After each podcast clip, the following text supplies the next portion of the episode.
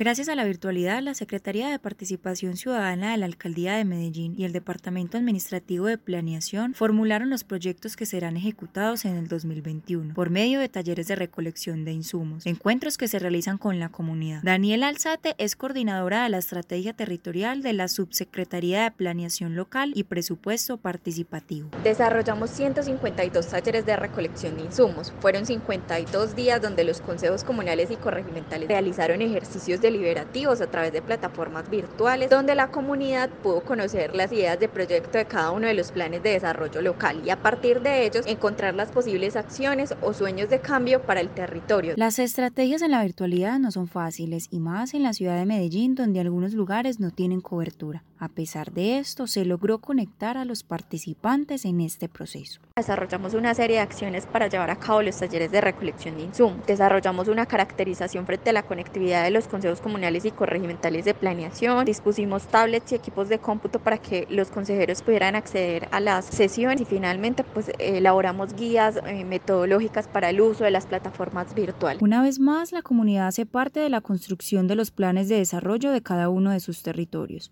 los cuales serán votados en el próximo mes de septiembre, siendo de nuevo la virtualidad la protagonista. Informó para Espacio Urbano Isabela Enahortado.